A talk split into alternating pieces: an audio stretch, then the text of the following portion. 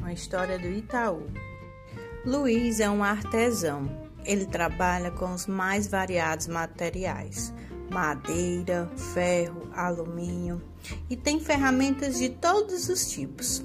Na entrada da oficina vaidoso, ele colocou uma tabuleta. O que você quiser, eu faço. Um dia, uma garotinha entrou na oficina do artesão. Depois de olhar tudo, pediu que ele criasse uma coisa muito especial para ela, que não existisse no mundo inteiro. Mas o que você quer? perguntou Luiz. Eu quero um robô, disse a menina decidida. Um robô que seja meu amigo, converse comigo e que seja único no mundo. O artesão aceitou o desafio. Afinal, precisava honrar a tabuleta na frente da oficina. Passou vários dias pensando no pedido. Garota exigente aquela, tão pequena e já decidida. Essas crianças de hoje já nascem sabendo quase tudo. Até que um dia, cansado de tanto pensar, ele resolveu dormir.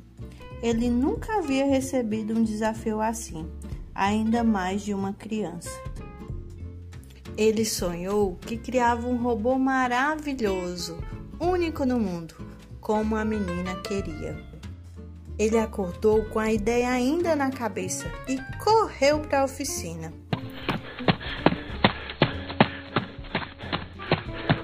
Então criou o mais perfeito robô, que jamais existiria em nenhum lugar do mundo, porque além de perfeito, era único. Quando a menina voltou, ficou encantada com o robô.